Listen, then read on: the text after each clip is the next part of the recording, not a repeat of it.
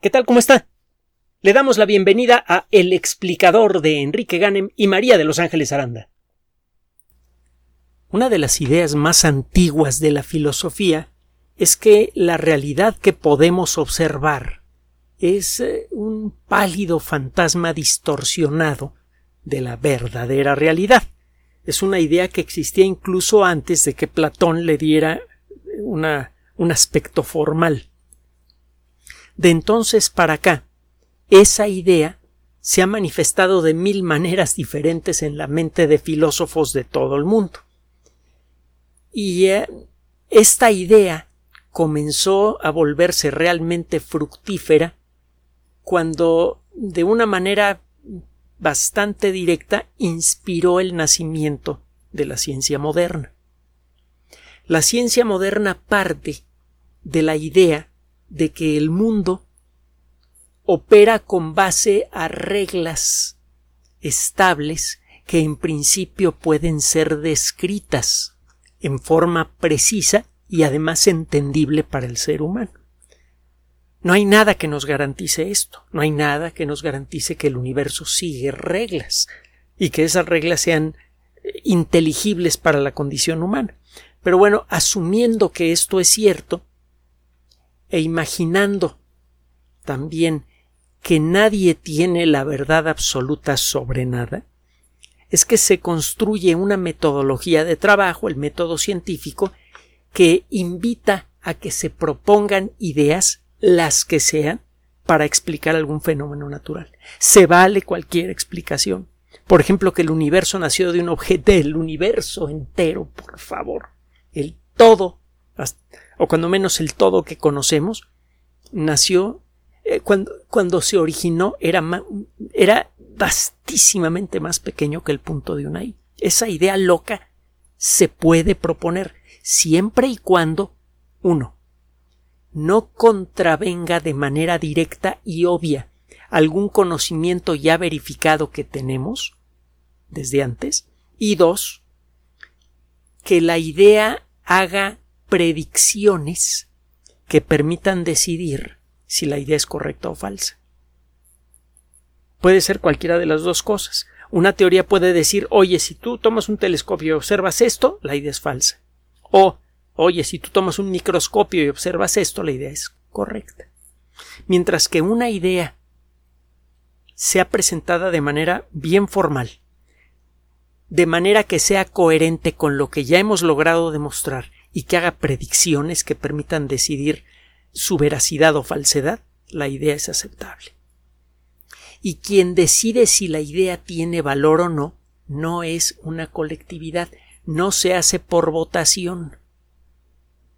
Se hace observando colectivamente el resultado de un experimento. Es una forma muy diferente de entender la democracia. En una votación, pues, el voto siempre se puede manipular de mil maneras toscas o sutiles. No sé si se acuerda usted de las aventuras de Asterix y Obelix, el, Asterix en Sicilia, cuando dicen que van a hacer elecciones y que las urnas ya están llenas y alguien pregunta ¿cómo? ¿Las urnas ya están llenas y apenas van a tener elecciones? Sí. Al final de cuentas tiramos las urnas a la basura y el que y el que gana nos peleamos y el que gana es el que se queda. Bueno, eh, a eso me refiero con sutiles o toscas. Ejemplos a lo largo de la historia de la humanidad y muchísimos. El caso es que en el mundo de la ciencia es la colectividad la que decide si una idea pasa o no, pero esa decisión no depende del gusto de los individuos que integran, por ejemplo, el mundo de la física, sino de que la colectividad de la física observe los resultados de un experimento que deja en claro si la idea tiene mérito o no es algo bien importante. La, la verdad no está en nuestras manos. Lo más que podemos hacer es tratar de descubrir pequeños aspectos de la verdad del mundo y reconocerlos siguiendo este método. Bueno. Esta perspectiva funcionó muy bien y con relativa facilidad durante los primeros dos o tres siglos. Y eh, se volvió tan productiva que llegó un momento en el que la ciencia empezó a hacer descubrimientos sobre fenómenos que son absolutamente inobservables para el ser humano y permitió descubrir principios básicos del funcionamiento del universo que se antojaban ridículos, absurdos, incluso que parecían ser incoherentes. La teoría de la evolución de Darwin parecía contradecir de manera obvia a algo que en principio todo mundo puede observar. Los caballos tienen caballitos, las eh, mariposas producen maripositas, ¿por qué demonios van a aparecer nuevas especies de especies ya existentes? Darwin, utilizando este, este mecanismo de verificación, logró demostrar cómo es el mecanismo de del origen de las especies, haciendo predicciones que luego se cumplieron, algunas, de hecho muchas de ellas después de la muerte de Darwin, pero algunas de ellas muy importantes mientras Darwin todavía vivía llegó un momento en el que este, eh, eh, este mecanismo pareció perder el contacto con la realidad. Cuando nacieron la relatividad y la mecánica cuántica, en los primeros años del siglo XX, quedó claro para muchas personas cuál era el verdadero poder del método científico. Muchos elementos fundamentales del universo, de hecho, quizá los más fundamentales que hay, espacio, tiempo, materia y energía, cuatro elementos que creíamos muy bien entendidos fueron reformulados de una manera extraña, a veces estrambótica, cuando menos en apariencia, pero perfectamente coherente con el conocimiento que había sido acumulado desde Galileo hasta principios del siglo XX. Empezó a quedar claro que si de veras el universo se comporta de manera lógica, entonces las extrañas ideas de la relatividad y las aún más extrañas ideas de la mecánica cuántica tenían que ser ciertas. Como consecuencia del descubrimiento de pues de que lo que dice la relatividad y la mecánica cuántica es cierto, es que ahora tenemos mucha de la tecnología más productiva en términos económicos en la historia de la humanidad.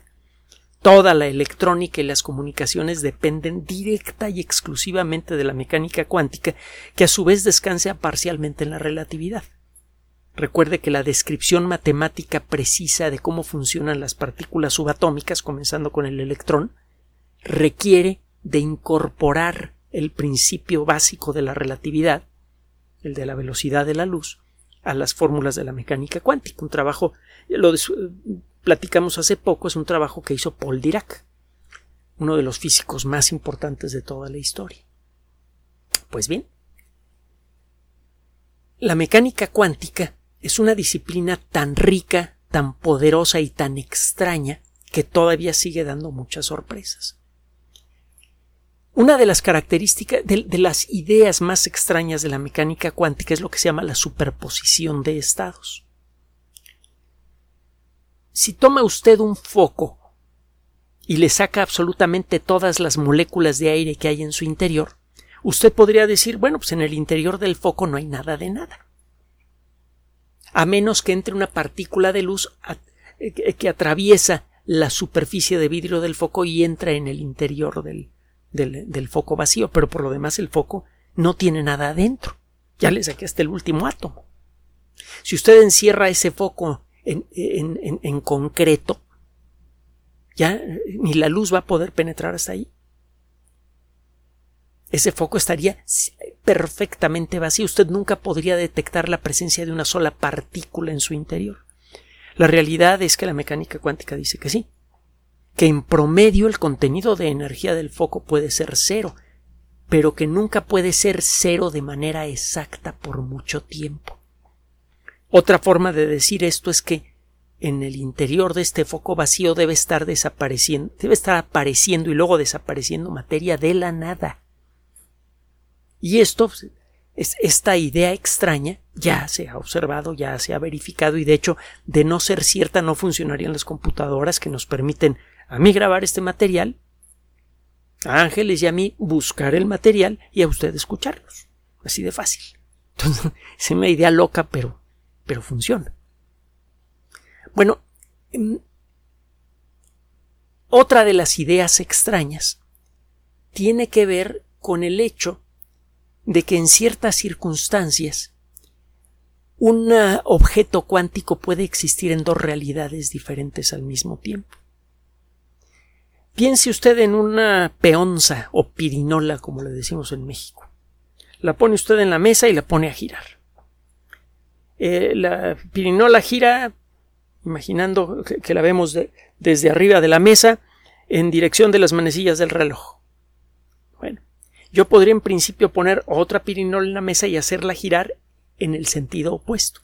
Tengo dos pirinolas, una que gira en la dirección de las manecillas del reloj y otra que gira en dirección opuesta a las manecillas del reloj. Cada pirinola solamente puede girar en una dirección. Pues sí, suena lógico, ¿no? Bueno, si la pirinola es lo suficientemente pequeña, por ejemplo un electrón,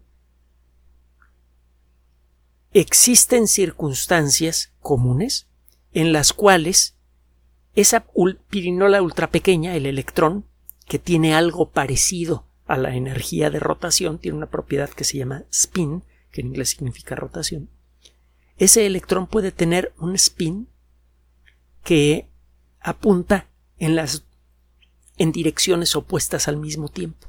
Al mismo tiempo el electrón puede ser una micropirinola que gira en, en el sentido de las manecillas del reloj y en el sentido contrario. Esto suena contradictorio.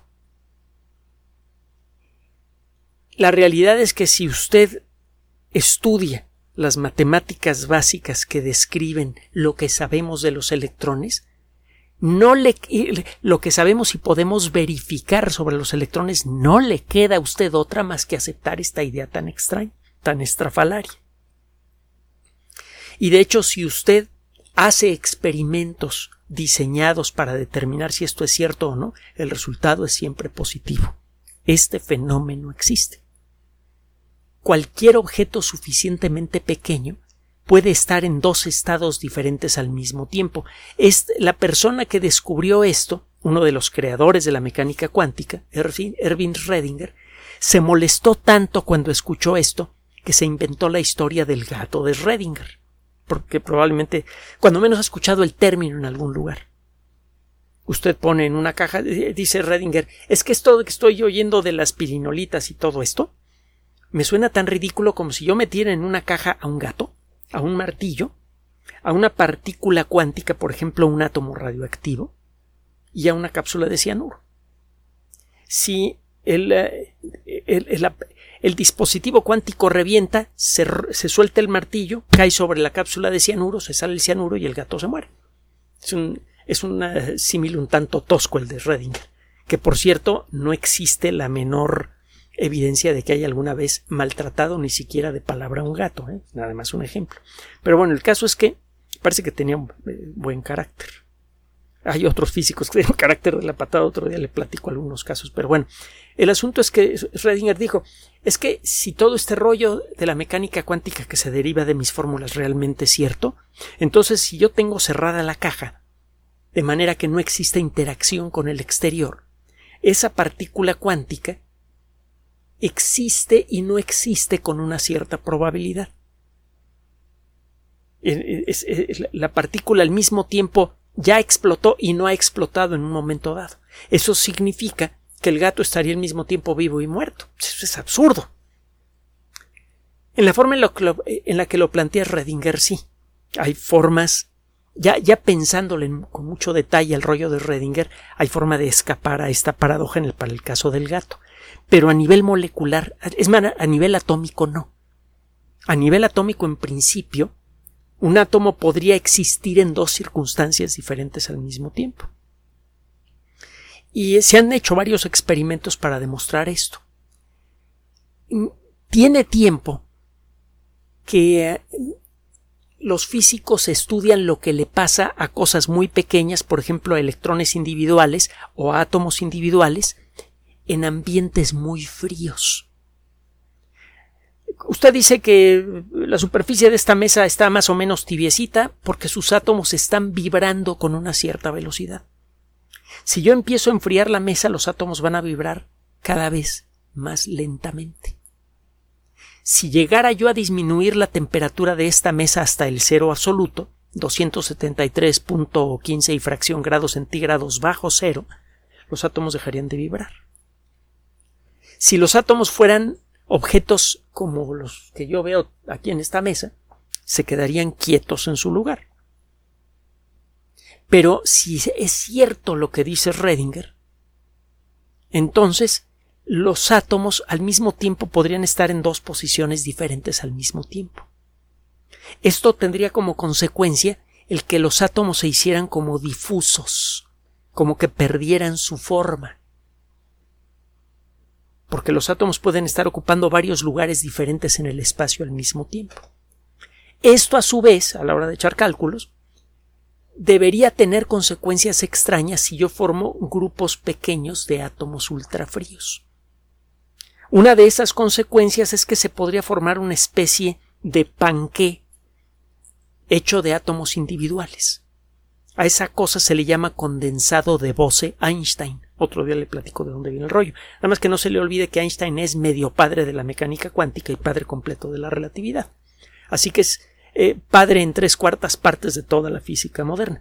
El caso es que en el, este condensado de Bose-Einstein ya se ha observado desde hace varias décadas. Existe. Realmente pasa esto. Si usted en lugar de átomos sueltos toma electrones individuales, estos electrones individuales empiezan a comportarse de una manera muy peculiar. Hay un efecto otro día se lo describo en detalle, que se llama el efecto cuántico de Hall, H-A-W-L. Esto sucede cuando usted toma electrones, por ejemplo, también puede hacerlo con otras partículas subatómicas, los enfría mucho y los acerca unos a otros. La teoría clásica dice, a ver, los electrones tienen carga eléctrica negativa, las cargas iguales se repelen, si yo juntara muchos electrones ultrafríos, se empezarían a repeler unos de otros empezarían a empujarse unos con otros. Y la mecánica cuántica dice no. Podría existir una cierta superposición de estados en los electrones que les permitirían estar más cerca unos de otros sin repelerse, y se podrían formar cierto tipo de estructuras. Eh, el efecto cuántico de Hall ha sido difícil de observar y eh, en, cálculos funciona bien, en experimentos que demuestran su realidad en forma indirecta el resultado siempre es el mismo. Efectivamente, los resultados de ciertos experimentos que asumen que se formó una estructura cuántica de Hall eh, salen positivos, pero no se había podido ver directamente. En la actualidad ya tenemos tecnología que nos permite ver átomos individuales de manera más o menos directa y eh, un grupo de investigadores del Instituto Tecnológico de Massachusetts que viene buscando desde hace años la manera de demostrar la realidad del efecto cuántico de Hall, acaba de publicar un trabajo en Nature, la, la mera, mera revista Nature, que resulta interesantísimo. Resulta que no podemos ver electrones individuales, así que no podemos ver si se forman estructuras cuánticas de Hall con electrones es decir, electrones ultrafríos que en lugar de rechazarse unos a otros se medio pegan y forman estructuras que parecen como cristales, cristales de electrones.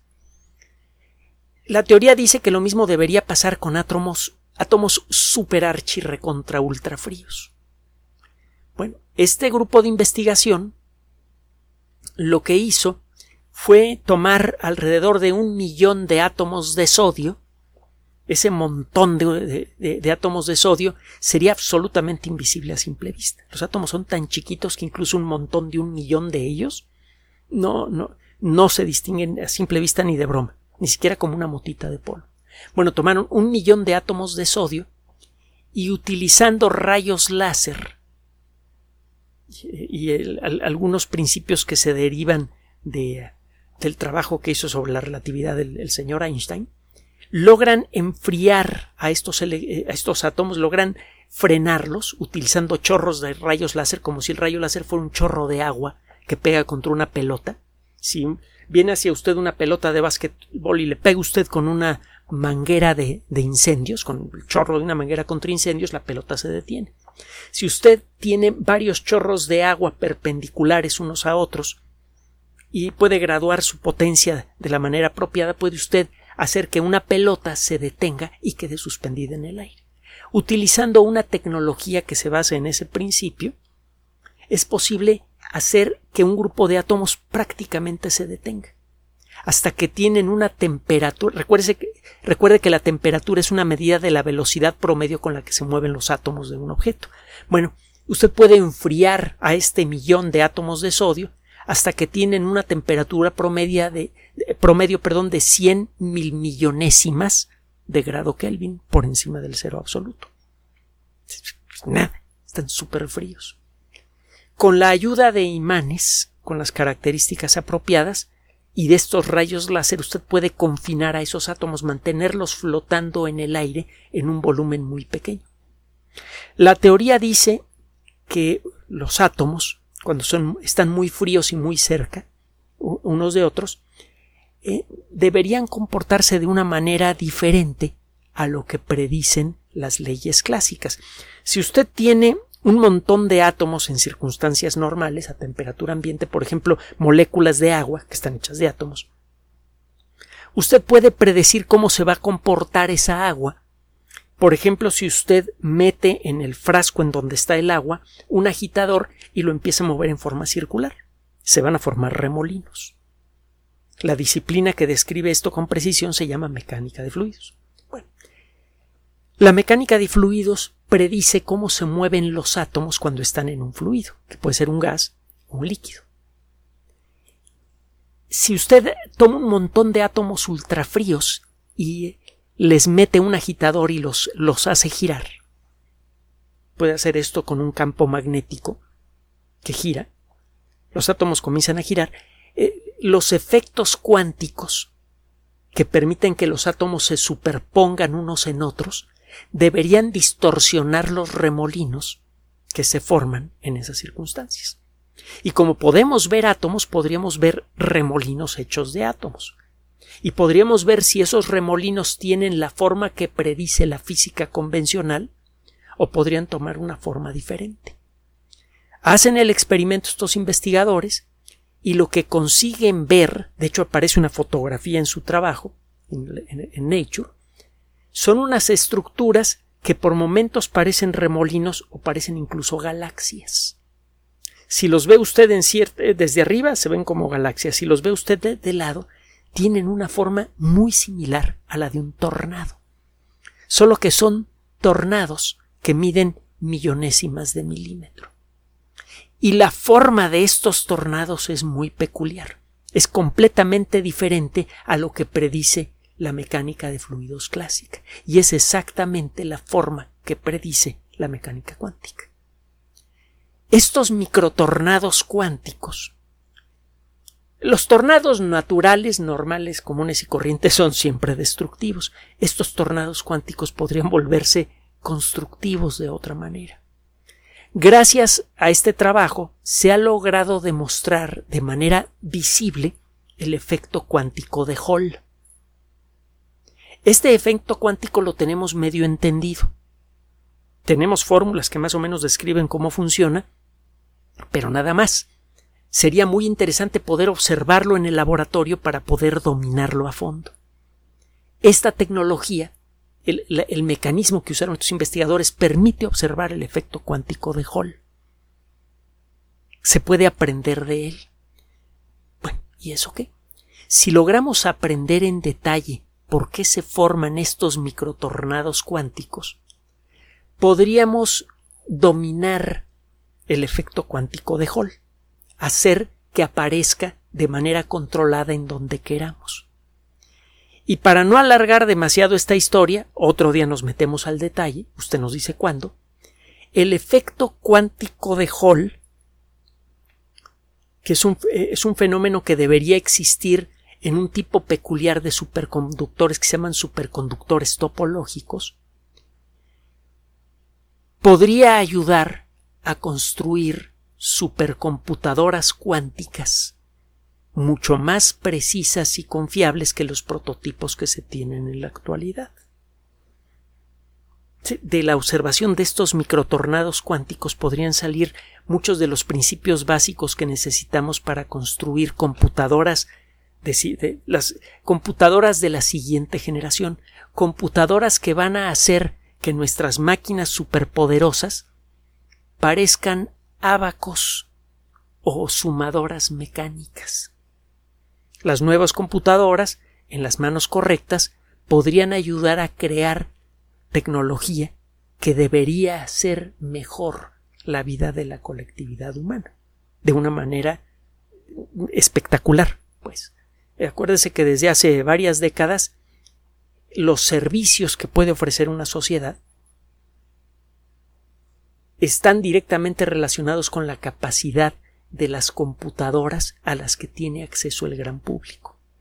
Si de pronto se pudiera mejorar la capacidad de las computadoras en cien, mil o un millón de veces, el potencial, para bien y para mal, para crear tecnología crecería de la misma manera.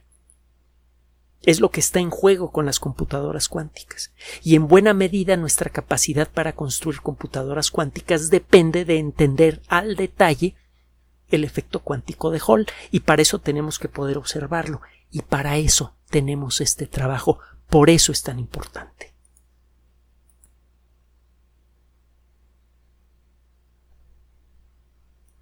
Gracias por su atención.